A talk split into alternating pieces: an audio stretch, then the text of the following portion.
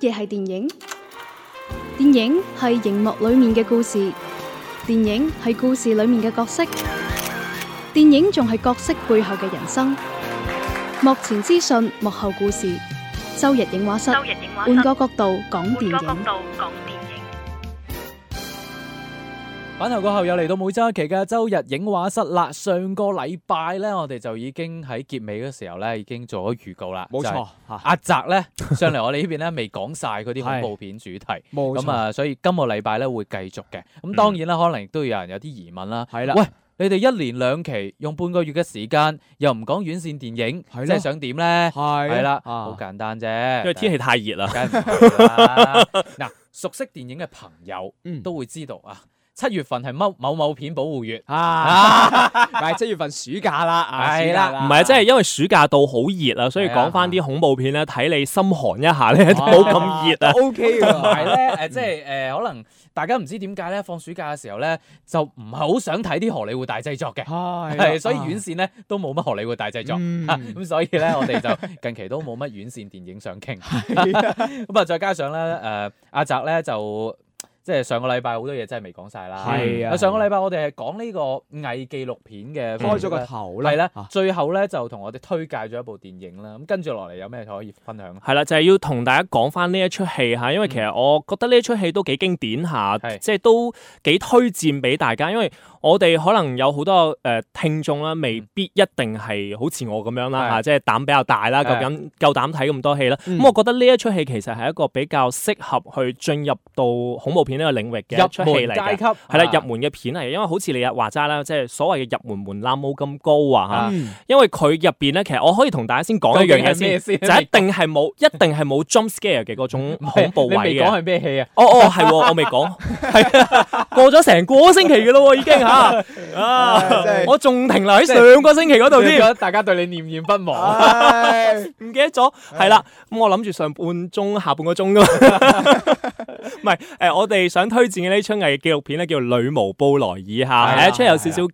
嘅歐美片嚟嘅嚇，大家可以聽翻上期節目咧，冇 錯去重温一下個尾。啊重當溫然可以插播下啦，係啦又係呢個重温嘅方法啦。冇錯啦，大家可以打開呢個喜馬拉雅 FM 啦，或者係呢個網易雲音樂搜索周日影畫室啦，或者喜馬拉雅 FM 入邊搜索粵語影評，就揾到係我哋噶啦。係啦，咁啊，如果轉去朋友圈嘅話咧，啲錄音嘅音質會更加好噶嚇，係啊，冇錯，都係件恐怖嘅事嚟嘅。都幾恐 怖啊！ OK，繼續啦。係好啦，到我啦吓，啊咁啊，再講翻呢個女巫布萊爾先啦吓。嗯咁我哋其實佢係冇咩 jump scare 嘅位，所以你唔需要擔心話好似羅姆咁樣吓，準時要攞起手機啦。 啊喂，我當時咧睇緊文字劇情，哦一路睇文字劇情，一路睇，你就放心啦吓，睇呢一出戲咧就肯定唔需要有呢啲位噶啦啊。吓。咁但係你要做好嘅準備咧，就係你可能會暈， 因為點解咧？手持嘅攝影機啦哦吓，影出嚟嘅效果確係實啊係好係啊暈嘅，所以咧冇錯一定要耐心去睇。嗯嗯而且咧入邊嘅佢其實入邊只有三個人物嘅啫，就係一個女人啊同埋兩個男人。啊咁佢哋咧就係因為發現咗有一個咁樣嘅女巫嘅傳說，所以哦佢哋就係要去探下秘咁樣啊嘅，就係不作死就不會死的呢個種呢個基本上系啊係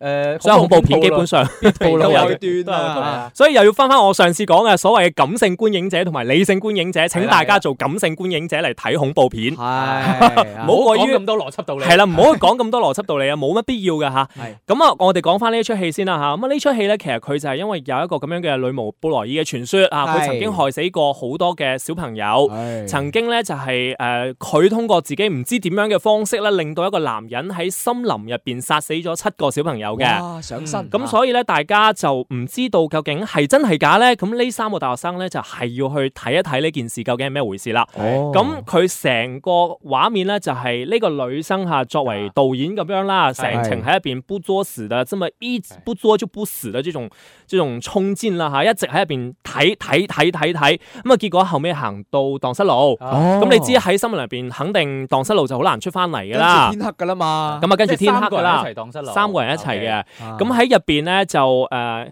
我唔知應唔應該講劇情咧，唔好講劇情啊啦嚇。咁、總言之就係喺入邊係發現咗一啲嘅端倪嘅。啊嗯咁、大家喺睇戲嘅時候咧，就可以去用心留意呢一啲端倪。佢哋喺電影入邊拍攝，譬如話呢啲土堆啊、嗯石堆啊，嗯或者係佢入邊會有採訪嘅畫面啊。嗯呃咁你可以去將誒睇嘅時候咧，記住呢啲採訪人所講嘅説話同佢所睇到嘅一啲畫面聯繫起身，嗯你就會發現咗佢嘅好多呢種 scare 嘅位啦。咁因為啊佢我哋講話誒偽紀錄片點解好睇，嗯就因為佢係自然發生嘅係啊。當然係假㗎啦啊嚇，但係佢拍出嚟嘅效果就係自然發生嘅，啊冇經過安排嘅，啱啱好俾你記錄落嚟嘅一個畫面。哦係咁所以其實喺呢個過程當中，你就會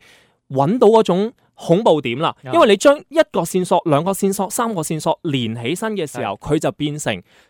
得人驚嘅一一件個恐怖事啊件。恐怖嘅事件呢啲啦。咪就係我哋講嘅細思極恐咯。係啊啦，所以就細思極恐啦，係就哦係。所以我哋講話恐怖咧，唔係話真係好似昆池岩咁樣一彈出嚟唉嗰種恐 怖， b box 係 B-box B-box 啊，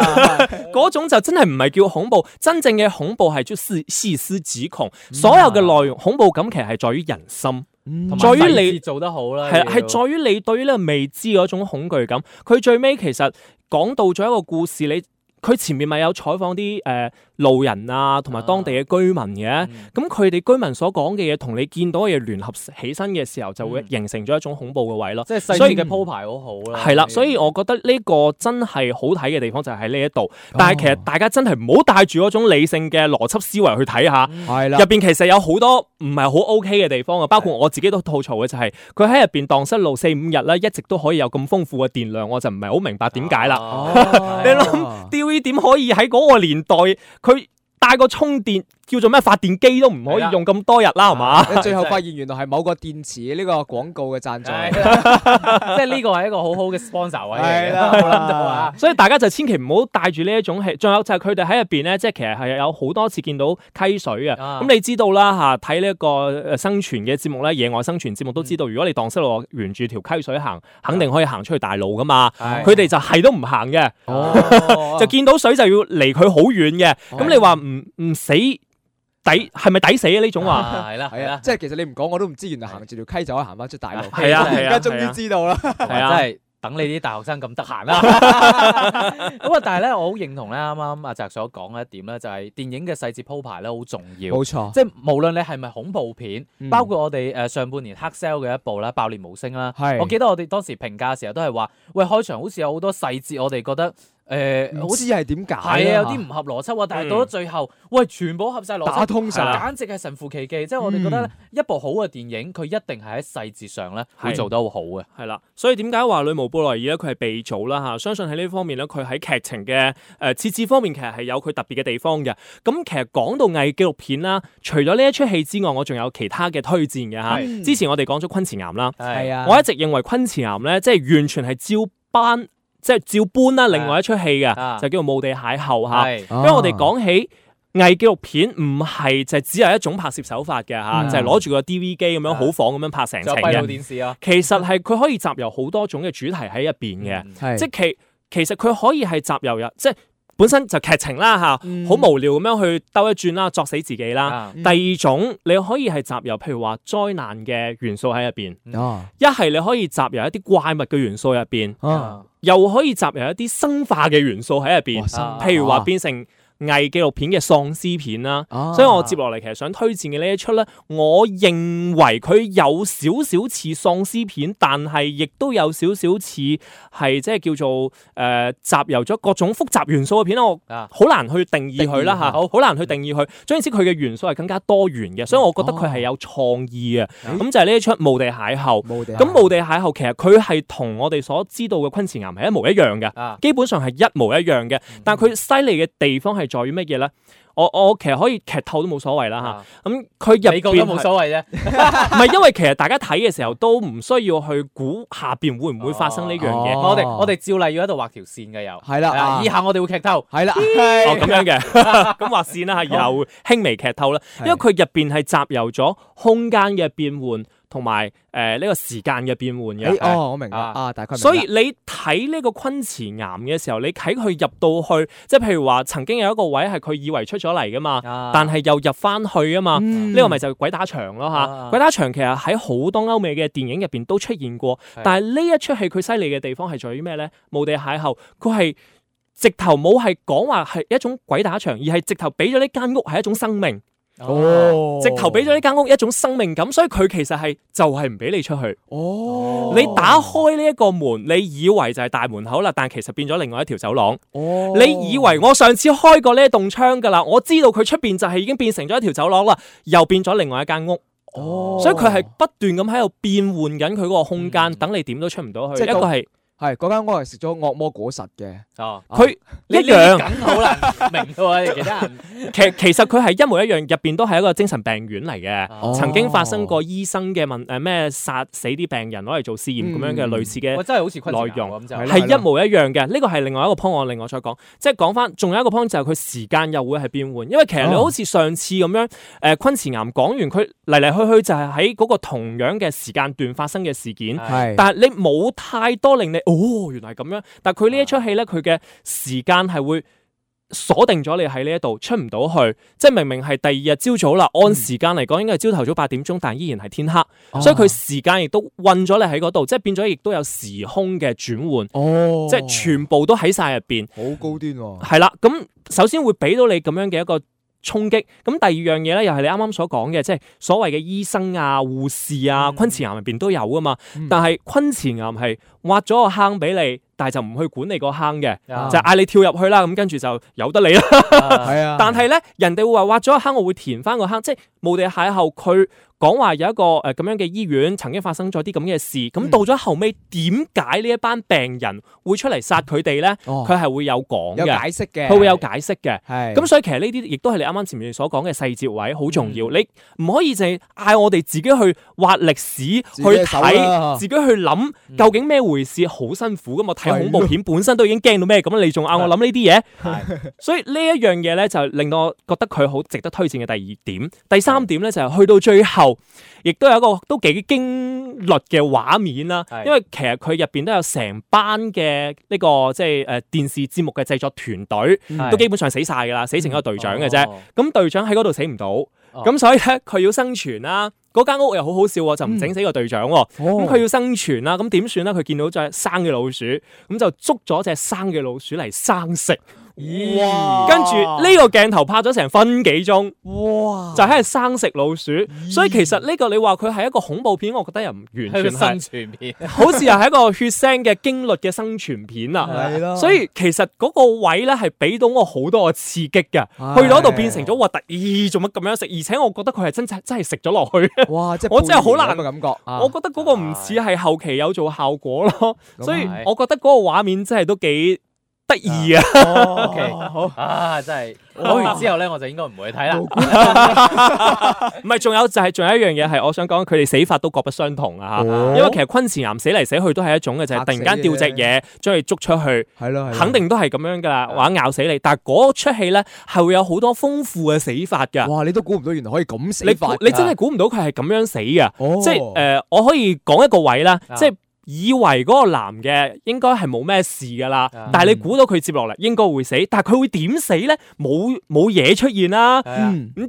結果呢個時候槍突然間破裂，成個人被吸咗出去，哦哇，即係好似飛機咁樣，唔係啊，即係佢企喺個窗旁邊啊，係個槍一裂咗之後，成個人吸咗出去，哦，好似你話齋飛機咁樣係咯，係啦啊，係啦吸咗出去咯，哦係啊。係啊，當所然以呢佢種死法，我哋最近喺《復仇者聯盟三》入邊見過。啊咁又係喎嚇，即係佢喺恐怖片入邊，起碼我覺得佢嘅種類係好多樣啦嚇。係啊好啦，咁呢一出咧係我極其推薦一出《無地邂逅》啊！佢出咗兩出嘅，一同埋二，咁啊建議大家就唔使睇二噶啦。誒、呃但係當然你如果對呢一出戲好感興趣，都可以睇埋佢嘅嚇哦，一會比較好。有有冇連貫性㗎？誒有㗎有 嘅。因為死去嘅嗰、個，啊唔係死唔去嘅隊長喺二入邊又出 現咗嘅，啊即係即係客串定係主演唔啊？係客串，係一個主要嘅角色嚟嘅。哦係，啊係啊嗯，大家都可以睇嘅嚇。係啦嗯話明當時嘅嗰個呃票房我冇睇啦，總言之都唔錯嘅。嗯咁另外仲有一出戲咧，我亦都想推薦嘅，就叫做《迪亞特洛夫事件》。哇！嗱呢個就犀利啦吓，哇呢個咧我覺得佢犀利嘅 point 咧係在於佢係拍到好似電影咁樣嘅偽紀錄片，拍到好似電影咁，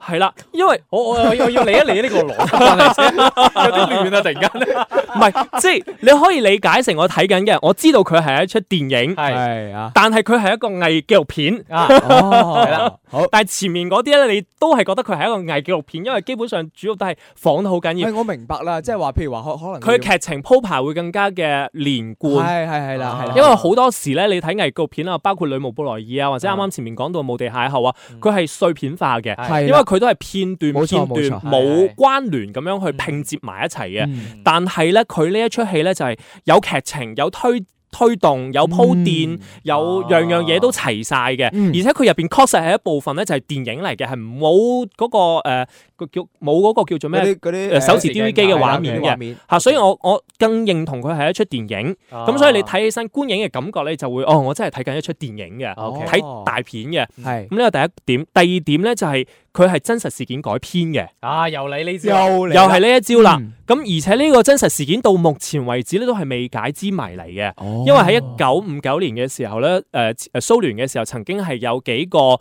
呃即係即係去登雪山嘅嗰啲年輕人啦，哦上咗雪山就無無無即係無端端咁死咗。哦咁大家就唔知佢哋點死嘅，死嗰陣時咧亦都好奇怪，有啲人咧就冇咗條脷啦，哦有啲人咧就全身冇着誒、呃外套咧，就係着住件內衣咧，又冇着鞋啦，咁樣嗯離開咗自己帳篷啦。有啲人咧就係死喺嗰個雪面啦，有啲人死喺雪地下邊四米嘅地方啦。咁、就一直到而家，而且佢哋身上仲有好強嘅嗰個放射性嘅物質。咁、咁所以其實呢樣嘢咧，到而家誒蘇聯嘅軍方一直都冇解説嘅。咁就係到零八年嘅時候，曾經係有官方嘅代表出嚟講，就係話曾經有官方喺嗰邊做咗一個實驗基地，所以意外咁樣整死咗佢哋。但其實有好多嘅質疑係冇辦法得到一個全面嘅答答案嘅嚇。係，於是就呢部電影俾就有呢一出係啦，就有呢一出電影啦。咁呢一出電影咧就假設咗一種可能性，係咁就係喺呢個過程當中發生咗一啲穿越嘅事件。穿越穿越啊，穿越嘅事件嚇、穿越點樣恐怖法咧？所以喺呢度我就唔講啦啊！哦我我我因為見時間亦都差唔多啦，我可以留翻呢個關子俾大家自己去上網搜呢一部電影搞到嘅，我都好叫《想睇添。迪亞特洛夫事件》嚇，佢穿越㗎， 佢亦都有時間同埋空間呢個時空嘅轉換㗎。哦啊喺呢個穿越嘅過程當中，就發生咗一啲令你好意想不到意外嘅一啲結局，係啦、哦但係佢同樣亦都係有一個不作就不死嘅女主角，嗯所以你亦都請你忽略嗰個女主角。嘅唔合 理嘅嘅唔合理係嗯但係佢俾到你嘅一啲衝擊都幾多下嘅，所以我覺得係唔錯。嗯 OK，誒、當然仲有少少時間啦，因為呃仲有少少時間誒因為上一期節目我 曾經留多提啲俾過咧，講話呢個誒偽紀錄片咧，可能好多人認識會係《鬼影實錄》，我想知你點睇《鬼影實錄》嘅啊呢位。鬼影實錄我覺得好無聊啦，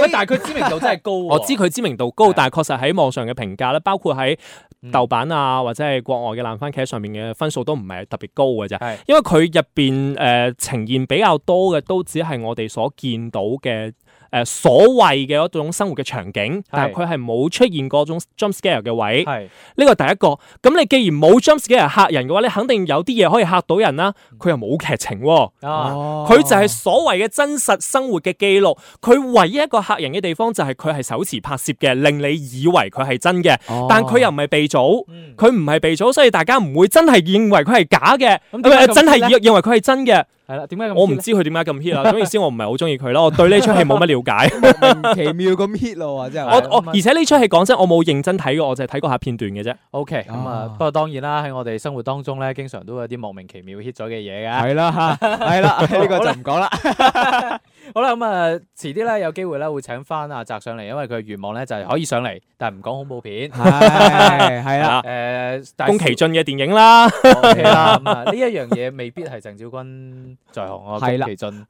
好咁啊，留翻宮崎駿而家有新作品嘅時候，咁啊真係唔知要等到幾時佢啦退。休咗好多時啊，係又啦復出咗好多時啊，唔知有冇嗯新作品？有新作品嘅時候，我哋揾阿澤上嚟再同大家分享啦。好啦，咁啊時間就係咁多，咁啊遲啲咧有可能我哋誒即係映畫室要稍微停更一嗯段時間啊。嗯，咁啊，如無意外咧，去到八月份嘅節目啦，我哋會再繼續同大家見面發嘅。好啦，咁啊，下期嘅出翻嗰陣嘅節目咧，嗯再再見見啦，啦拜拜，拜拜。周日影畫室，換個角度講電影。